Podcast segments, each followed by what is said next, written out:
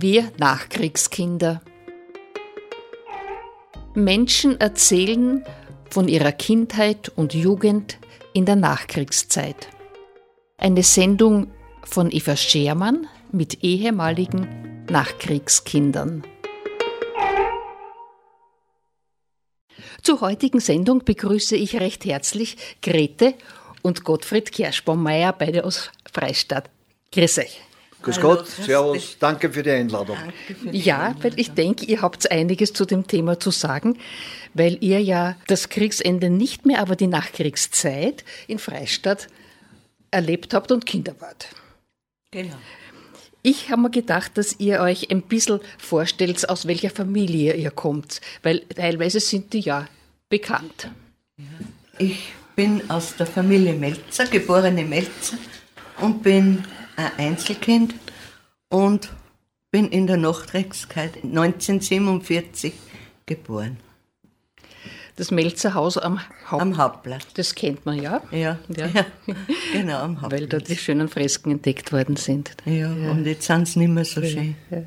Naja, das ist, das ist Geschmackssache. Das heißt, du warst ein Einzelkind, aber ich stelle mir vor, in der Stadt warst du nicht einsam. Nein, es waren genug Kinder da, wo wir gespielt haben und ja, da gibt es gar nichts. Wir haben die Murmeln gespielt. Ne, da war ja noch mhm. nichts asphaltiert oder, oder es war nur Sand. Und da hat man schön mit den Murmeln spielen können. Da haben wir als Kinder viel gespielt. Ja. Was habt ihr damals sonst noch gespielt? Ja, wir haben Federball gespielt. Mhm. Also, das war dann schon nachher, da war ich dann schon älter. Aber wir haben Federball gespielt, Fangerl gespielt. Und um einen Springbrunnen. Ja, ja genau. Weil du gesagt hast, da war noch Sand. Kannst du dir erinnern, wie lang der noch war am Hauptplatz? Der war noch ziemlich lang. Aber ich weiß jetzt nicht mehr genau, wann sie einmal asphaltiert oder irgendwas draufgelegt haben. Ja, das weiß ich nicht mehr so genau. Ich glaube vielleicht in 55er Jahren vielleicht. Mhm. Mhm. Aber ich weiß, das weiß ich mhm. sicher nicht mehr genau. Wie war das jetzt mit dem Hauptplatz? Dir ist noch was eingefallen. Naja, vielleicht folgendes. Man muss sich ja so vorstellen, früher war es ja der, ganz, der ganze Verkehr, der durch die Stadt geführt hat, vom Linzer Tor durch die Stadt, als Eisengasse, Pfarrgasse, Hauptplatz und beim Böhmer da wieder raus. Pflastert war nichts, das war so. Wenn es geregnet hat, kann man sich ja so vorstellen, wie die Straßen ausgeschaut haben. Und dann hat man, ich glaube, 53 oder 54 hat man den Hauptplatz gepflastert. Vielleicht war es ein bisschen später, vielleicht waren mir die Russen schon weg waren. Ich kann das jetzt nicht genau, aber es gibt sicher Archive, wo das also nachzulesen ist. Und der damalige Zehmann, der war auch Bürgermeister von Freistadt, der Ingenieur Zehmann, war ja ein Steinbruch oder ein Stein, Starklopfer hat man früher gesagt, was, und der haben das gepflastert. Und das wurde der ganze Platz, weil es war ja ganz schwierig zum Fahren und man muss sich ja vorstellen, es war ja früher, haben sie die Leute ja die Viecher auch noch erinnern gehabt. Wir können also beide uns nur erinnern, ah, dass da in der Heiligen Geistgasse da zu geben, die hat die Viecher ausgedrückt. Der Heidler, alle, die haben die Viecher noch in der Stadt gehabt. Am Hauptplatz, der, im Elternhaus meiner Frau, war Tierarzt, der Kurschmidt. Wir sollten aber da mit, CH, mit CH. Und das waren diese, die waren alles da. Außerdem war beim Haus äh, meiner Schwiegereltern war also eine Tankstelle dabei. Zweite Tankstelle hat es gegeben bei der Hartwagner Saale. Das ist, wo man also die Stadt verlässt, gerade vom Böhmer da, wo jetzt der Dr. Altmann ist, das war das, die Hartwagner Saale. Die hat auch eine Tankstelle betrieben. Dann der äh, Rutschne hat auch eine Tankstelle betrieben. Das heißt, in der Stadt war immer was und ja, und dann hat man begonnen, die Stadt mit, der, mit den Steinen hat man über, doch über einen längeren Zeitraum hat man so die Straßen hergelegt. Asphaltiert ist nichts geworden.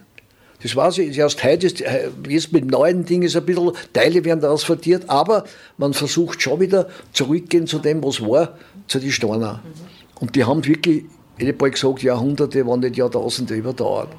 Und so war der Hauptplatz man muss sich ja vorstellen, dass da ein LKW durchfährt oder die Postauto, das war damals alles so. Das kann mir als Kind schon.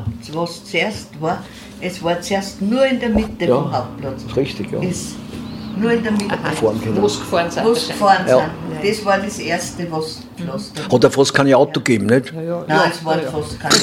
Postautos. Der ja. Hauptplatz war eigentlich ein Spiel für Kinder Ja. zum Spielen. Das ist richtig. Gut. Wenn du so an die Zeit zurückdenkst, an was kannst du dich noch erinnern, was deutlich anders war als jetzt? Ja, es war so, die Kommandantur war im Herr-Gleitner-Haus. Da sind links und rechts die Russen gestanden. Und wenn wir in die Schule gegangen sind, meine Freundin und ich, dann sind wir halt immer da vorbeigegangen. Und da haben uns die Russen immer Zuckerl zugesteckt.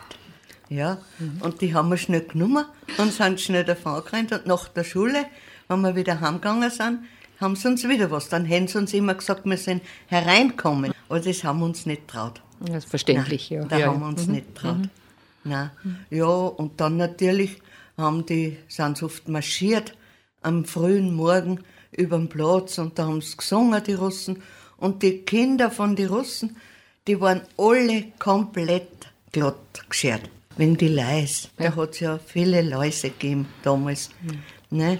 Und die haben alle keine Haare gehabt, die waren alle glatt. Weil du sagst, die Kinder, haben die ihre Familien mitgehabt? sind teilweise die Familien da gewesen. Ja, ja, sind Familien da gewesen. Es haben ja in unserem Haus, da war ich noch nicht auf der Welt, da wie die Russen gekommen sind, haben sie das Haustor eingeführt, richtig mit einem Chip und sind in den ersten Stock und haben den ersten Stock beschlagnahmt.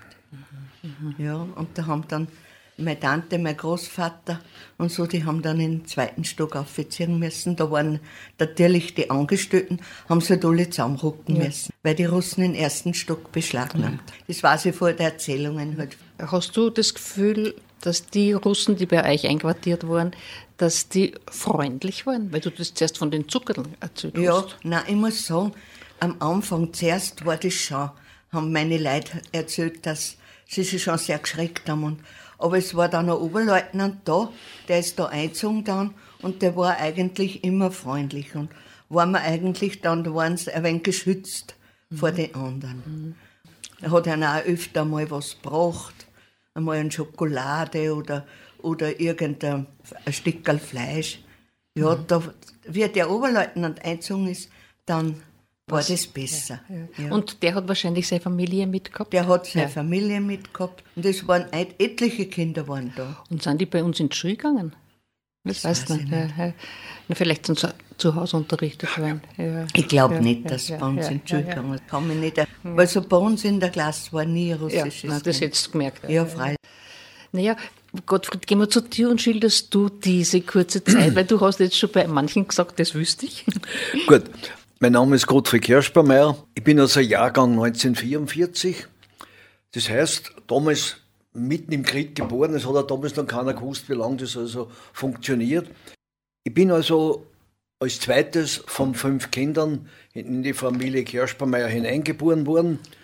Wir haben im Brauhaus, also im sogenannten Tomacek-Haus gewohnt vorerst. Meine Erinnerungen zu dem Krieg als solches sind natürlich nur die Nachkriegszeit.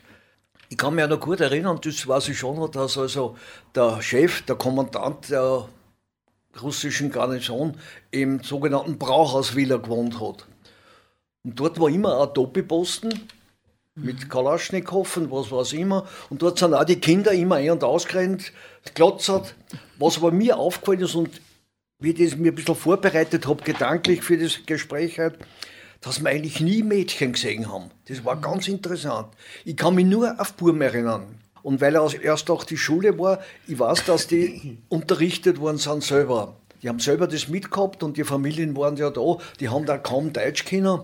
Aber wir Kinder sind ja dort eh und ausgerendet, dieser, das war unproblematisch. Ich kann mich ja noch ein bisschen erinnern, da hat es einmal ja Torten gegeben, wo immer haben sie es selber backen oder irgendwo geschenkt oder sonst entwendet, das weiß ich nicht. Auf einmal sind wir da gesessen, so eine Schokoladetorten sind sie heute noch.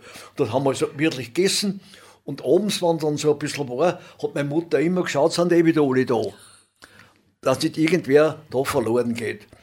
Also so mein Empfinden war das eher, na, wir waren nicht, die waren dort einfach, wir, als Kinder sieht man das sowieso ganz anders. Aus Erzählungen der Eltern oder der Mutter weiß ich schon, dass es also so manches gegeben hat. Ich zum Beispiel war, äh, vielleicht ich sage es mal so, ein lautes Kind, wie ich klein war. Ja, was ich weiß nicht, wo ich immer habe. Hunger, solches haben wir ja nicht gehabt, das haben wir also nicht gespürt. Aber ich habe immer sehr viel Blärt scheinbar. Und eines Tages haben sie da irgendwo, äh, Russen sind da umeinander auf der Suche nach irgendwas, das will ich gar nicht bewerten, und haben da bei uns geklopft. Und meine Mutter hat aufgemacht und ich habe blöd und, und Kind krank, Kind krank und dann haben sie gleich die Tiere wieder zugehauen. Für das waren sie also sehr empfänglich. Wenn wer krank war, ich, so, ich weiß auch von manchen Familien, die haben da Ferretieren aufgeschrieben, krank und haben da Foto auf mit lauter Ding, damit das ja ja. Äh, da nichts gibt. Nicht? Okay. Und sie haben manchmal klar, am Anfang schon, es waren ja die wilden Truppen da, aber nachher, wie es dann ein bisschen weniger geworden ist, dann war da ein bisschen Gesitte da. Meine Erinnerungen waren da das, die haben da unten da im Park haben sie gespielt. Und zwar Volleyball gespielt. Ah, da war im Winter saukalt, hätte ich mhm. mal gesagt, mit, mit Ruderleibern. Für uns war das, wir sind also wirklich einpackt gewesen, die haben da gespielt, beinhart. Das waren also so, die Erinnerungen auch natürlich in der Stadt erinnern, die kann man dann durch, überall wo es gegangen bist, sind also die Russen oder ihre Familien begegnet. Das waren also so, ja, meine Erinnerungen die ich nur ein bisschen da drinnen habe. Kannst du dich erinnern, dass Kontakte zwischen Soldaten russischen und der Bevölkerung waren jetzt ganz normal, dass man zusammengesessen ist? Nein, eher nicht. Also das kann ich mich überhaupt nicht erinnern. Da ist, es war eher, ich glaube, das hat unter die Kinder stattgefunden. Mhm. Einfach weil die Kinder so wertfrei das gesehen haben. Es hat ja keiner, pff, was war das Empfinden vom Krieg als Kind? Das ist also eher, ja, vielleicht mein Empfinden war das, weil da überall noch Kriegsgerät umeinander gestanden ist, am Friedhofberg oder draußen da am, am, beim Russenfriedhof, damals Kinder überall ein bisschen gespielt, sind wir auf die alten Kühe umeinander gerannt. Es war ohne zu wissen, dass eigentlich der Krieg so viel Menschenleben gefordert hat, in jeder Familie, auch ein Bruder von meinem Vater. Vielleicht habe ich ja nur Glück gehabt, mein Vater war nicht kriegsverpflichtet, der Vater war in der Molkerei Freistadt angestellt, und das war also notwendig, diese Leute zu versorgen. Und all diese Versorgungsbetriebe sind also vom Kriegsdienst ausgenommen worden. Und der Vater, glaube ich, erzählt, er ist oft zwei, dreimal in der Woche nach Budweis gefahren mit der Milch. Oder auch mal erzählt, dass immer wieder Tiefflieger waren, haben sie wieder aussehen müssen mhm. und all diese Dinge. Mhm. Aber was wir noch gehört haben, das heißt, im Freistaat weniger, aber in der Umgebung hat sich schon so manches abgespielt ich weiß, bei den Großeltern draußen, da haben sie auch, wenn die Russen kommen, die haben den Stall ausgerammt, alles was da ist, die haben, kein Rentner, Onkel Gottfried hat, das war der Bruder meines Vaters, die haben die so Sau umgebracht, haben sie auf so ein Ding aufgeschmissen, das anzünden, da soll es sauber und dann haben sie das gegessen. Und das war so. Es haben da manches, manche Frau den Nachstellungen, sagen wir mal so, ausgesetzt. Wahrscheinlich nicht freiwillig, das darf ich schon so sagen. Äh, Grete, noch einmal zu dir, was haben dir die Eltern oder vielleicht auch die Mutter vom Krieg erzählt, wie sie das erlebt hat? Ja, meine Mutter hat erzählt, sie waren in Raab, sie, meine Mutter ist aus dem Innviertel, mhm. dort in Raab in der Nähe von Scherding mhm. oder Andorf, hat sie gelebt. Und sie hat schon, also ihr Vater war ja immer im Krieg. Das war sehr schwierig. Wie er das erste Mal heimgekommen ist, war es schon vier Jahre. Das war, die hat den Ersten Weltkrieg auch noch erlebt. Und der hat das gar nicht kennt. Sie ist auf der Stirn gesessen und hat gar nicht gewusst, dass das ihr Papa ist. Und auch mein Großvater hat das nicht mehr erzählt. Der, war, der hat noch gelebt, wie ich geboren bin. Aber es war halt so, es ist fast in jeder Familie, ob es jetzt da im Innviertel war oder in, bei uns in Freistadt, hat fast jede Familie hat wen verloren im Krieg. Ja. Mein Vater sind zwei Brüder im Krieg gefallen. Ein, einer ist ganz zum Schluss, das war der jüngste, mit 18 Jahren dann schon gefallen. Und ein, auch der andere Onkel, der Onkel Reinhold, der hat Medizin studiert, der war Arzt. Und da haben sie dann ein Schreiben gekriegt, dass er einen Verletzten vom Feld weggezogen hat. Und haben sie ihn erschossen, da war er den Verletzten. Also sind beide in Russland geblieben. Mein Vater ist auch angeschossen worden und hat aber überlebt und war dann in französischer Gefangenschaft. Und da ist er geflüchtet, 1946, mit zwei anderen. Und da hat er halt erzählt, dass in der Nacht sind sie geflüchtet, da haben sie sich immer so dahin und untertags haben sie sich versteckt. Also es war, muss ganz schlimm gewesen sein. Nichts zum Essen gehabt haben und, und ab und zu, wenn sie in Häuser gekommen sind, wo halt auch die Soldaten die Leute verjagt haben, dass ab und zu nur ein Brot am Tisch gelegen ist, dass sie das gegessen haben. Aber es muss sehr schwierig gewesen sein, die Flucht. Aber sie ist gelungen. Sie ist gelungen, sind alle drei heimgekommen. Bis 46 war er in Gefangenschaft. Und dann sind sie, also die Flucht muss schon sehr arg gewesen sein. Aber sie haben es geschafft. Hast du in Erinnerungen, dass der Vater und auch, auch seine Freunde oder Brüder darüber erzählt haben? Sehr wenig. Sie haben sehr wenig, ganz wenig. Ab und zu, dass er mal erzählt hat, was halt da waren und, und, und wie schwierig das, das war und auch mit dem Schießen, dass das ganz, das, es, es wollte ja nicht schießen. Ne? Es war ja schlimm. Nein, aber ganz wenig haben sie erzählt. Und bei der Mama, der, der jüngste Bruder, der war noch zu klein, aber der älteste ist auch im Krieg geblieben in Russland. Es hat fast keine Familie gegeben. verloren. Ihr habt die Nachricht bekommen, dass sie, dass sie Die gefahren Nachricht ist gekommen, sogar mit einem, teilweise mit einem Bild. Sogar mit einem, haben sogar Foto daheim, von einem an. Ja, weil oft hat man ja gar nichts, der war vermisst und Ja, vermisst und, und nein, aber dann wir haben die. Todesnachricht haben sie gekriegt. naja, immer wird man es auch gar nicht festgestellt haben, das Ja, kann man vorstellen, Ja. in den Wirren. Ja. Genau. Und wenn du so zurückdenkst, war dein Eindruck, dein Vater hat schon, also war geprägt davon. Schon, ja, am Anfang schon. Ja, also man hat schon, mit der Zeit hat sich das dann ein bisschen gegeben. Aber er war schon sehr geprägt, muss ich schon sagen.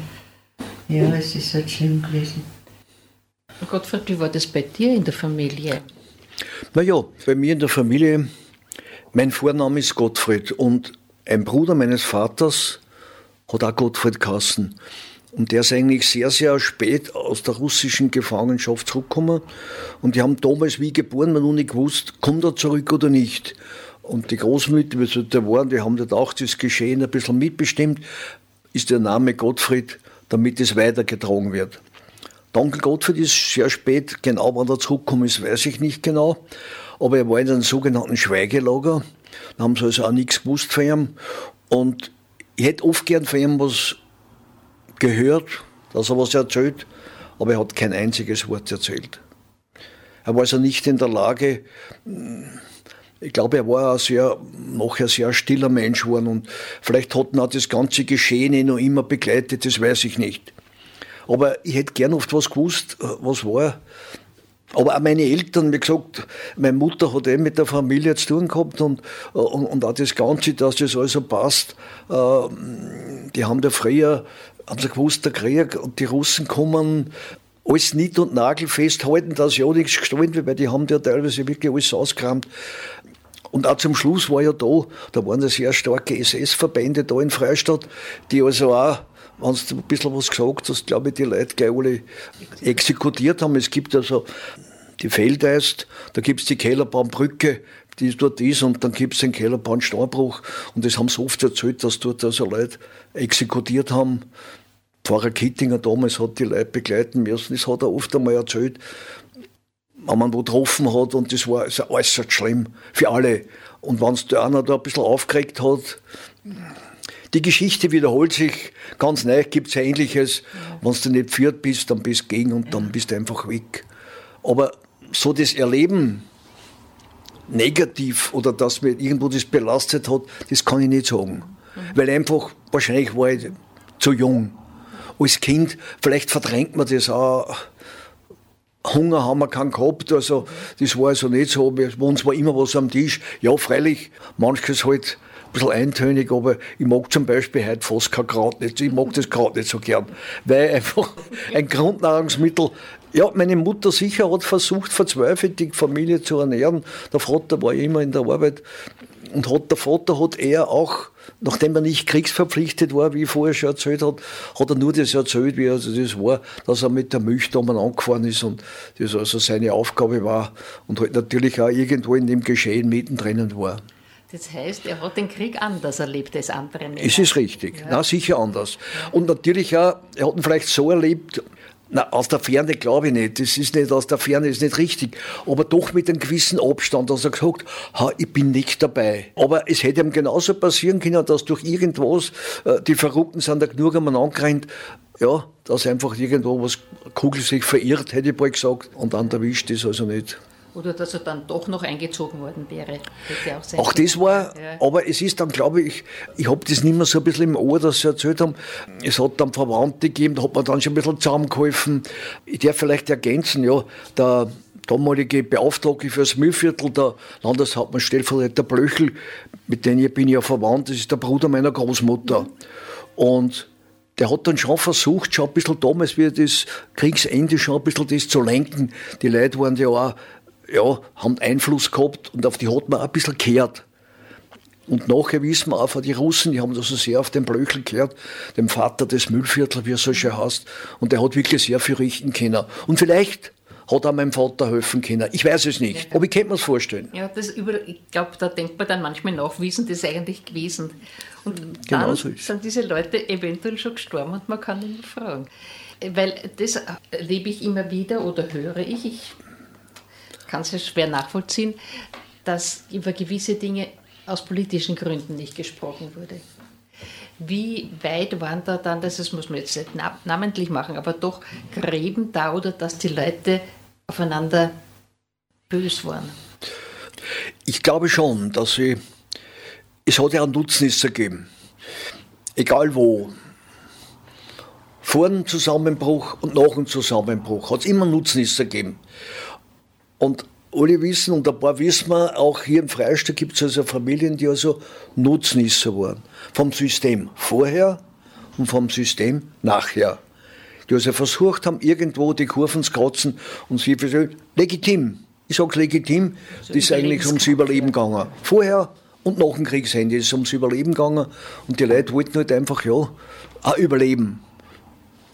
Was ich vielleicht, das fällt mir gerade ein, was ich mich nur erinnere, in der Schule hat es ja einen russischen Unterricht gegeben. Und da hat es einen Herrn Köhler gegeben. Der war also Russischlehrer, den Namen habe ich immer noch im Kopf. Und der hat also Russischunterricht.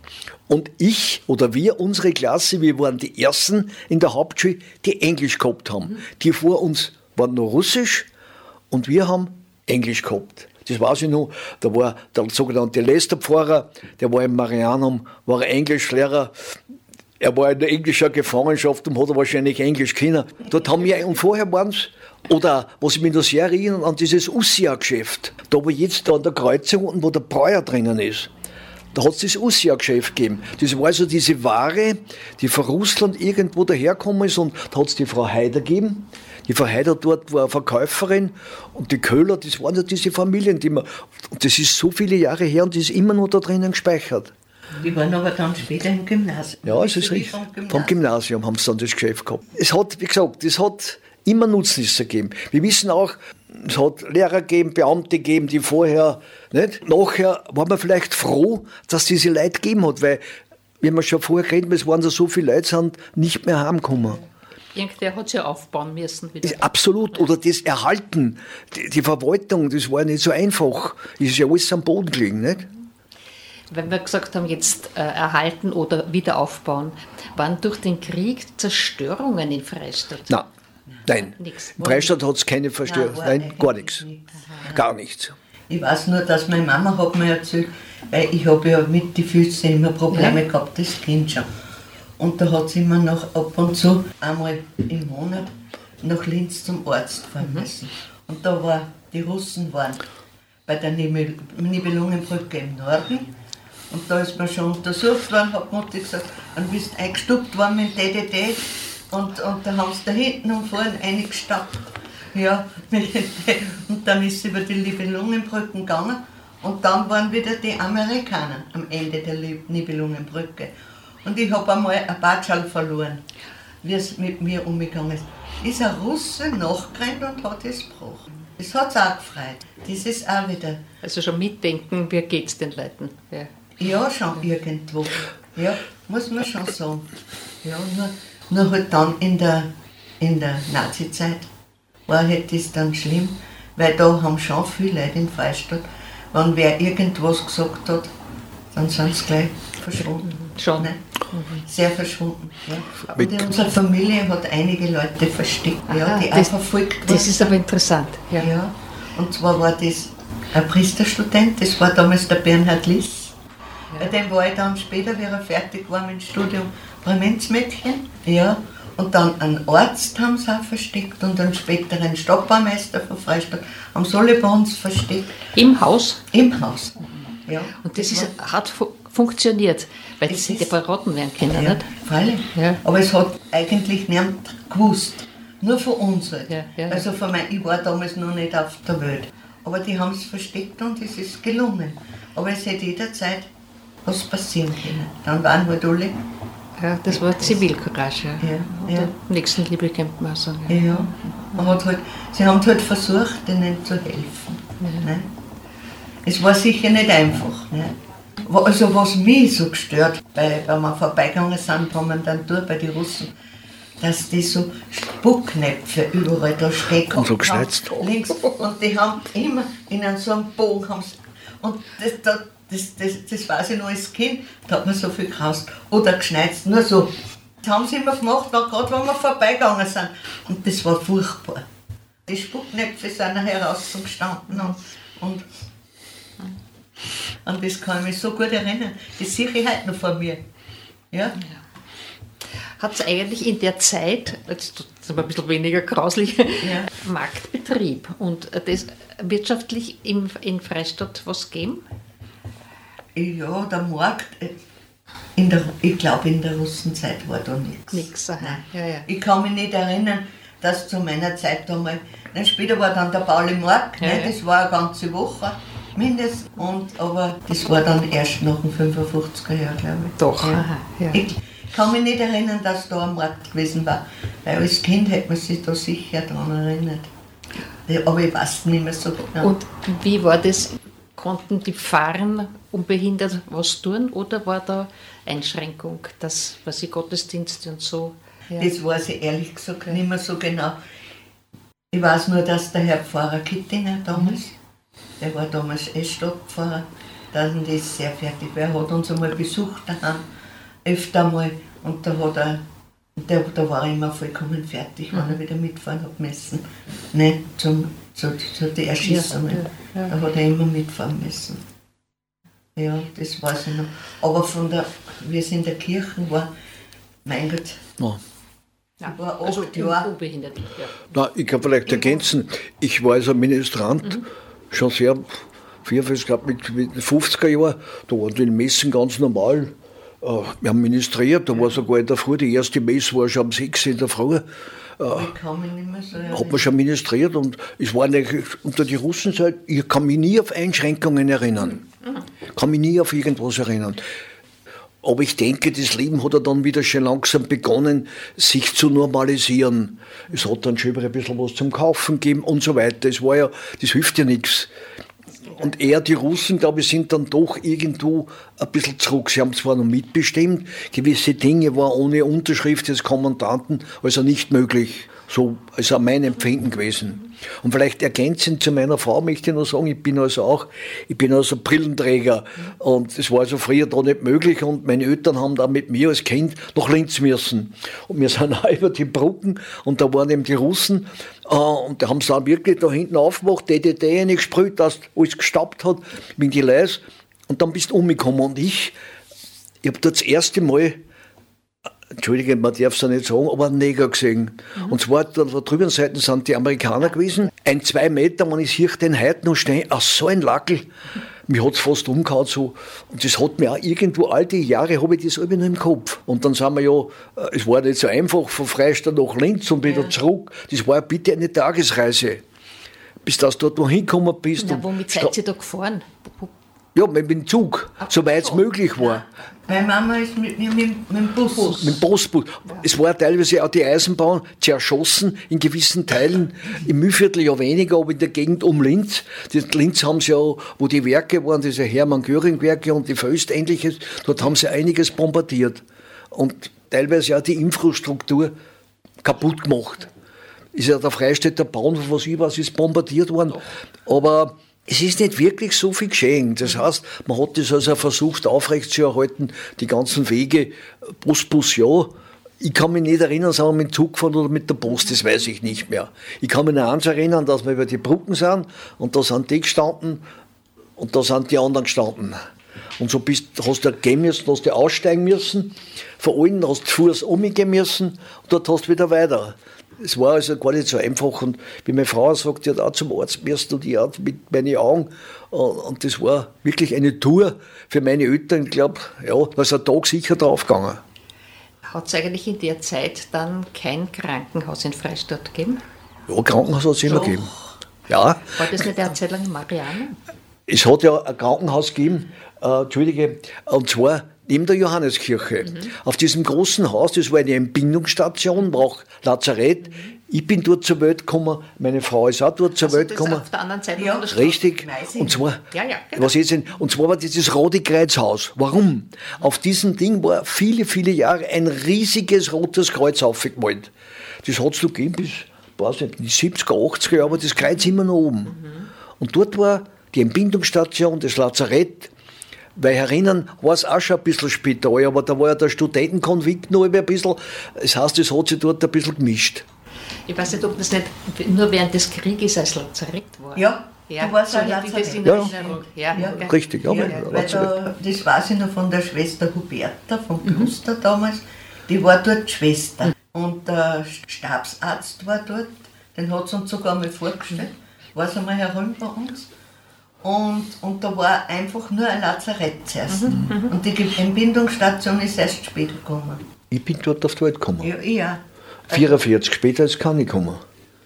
Das ja. war schon immer. Ja, ja. Also, aber ja. zuerst quasi unter dem Krieg war es ein Lazarett. Also, das hat halt die Schwester damals erzählt. Es sind schon, glaube ich, immer wieder Sachen passiert, so wie du das sagst. Also, der Familie hat die Leute versteckt. Das hat es doch auch gegeben. Ja, ja, ja hat es dort auch gegeben. Ja, ja. ja, der Dr. Lutz war damals der Arzt dort mhm. in dem Lazarett. Mhm.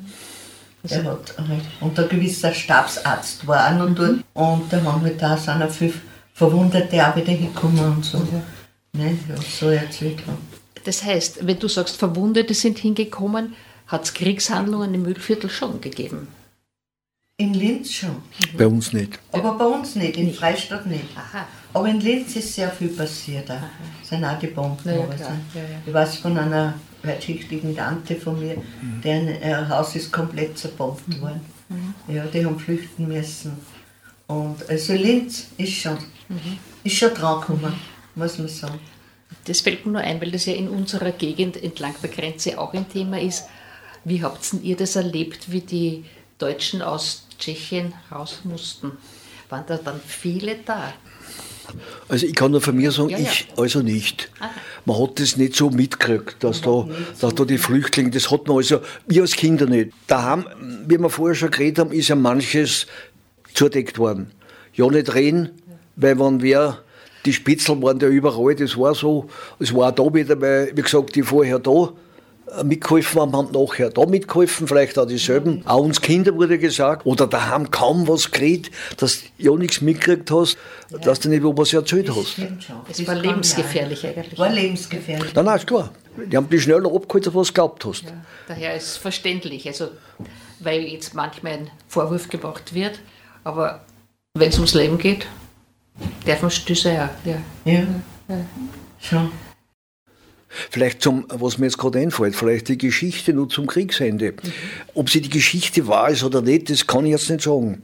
Aber angeblich sind ja die Amerikaner schon da in Waldburg gestanden mhm. und weil die Amerikaner ja die ersten waren, die da waren und wollten eigentlich da Freistaat, weiß ich nicht, mhm. was sie da Kriegshandlungen setzen. Gut, es hat ihnen wahrscheinlich niemand wer was entgegengesetzt.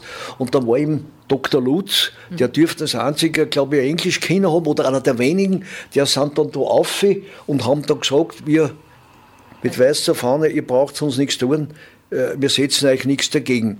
Da müssen aber die Amerikaner, ob es da wirklich herkommen sind oder nicht, das kann ich nicht beurteilen. Aber diese Geschichte vom Dr. Lutz und nur ein paar dazu, die also beherzt bis solche hast, denen entgegengegangen sind und sagen, äh, tat uns nichts, mir dann euch auch nichts. Ich glaube, das hat man immer gehört, gell?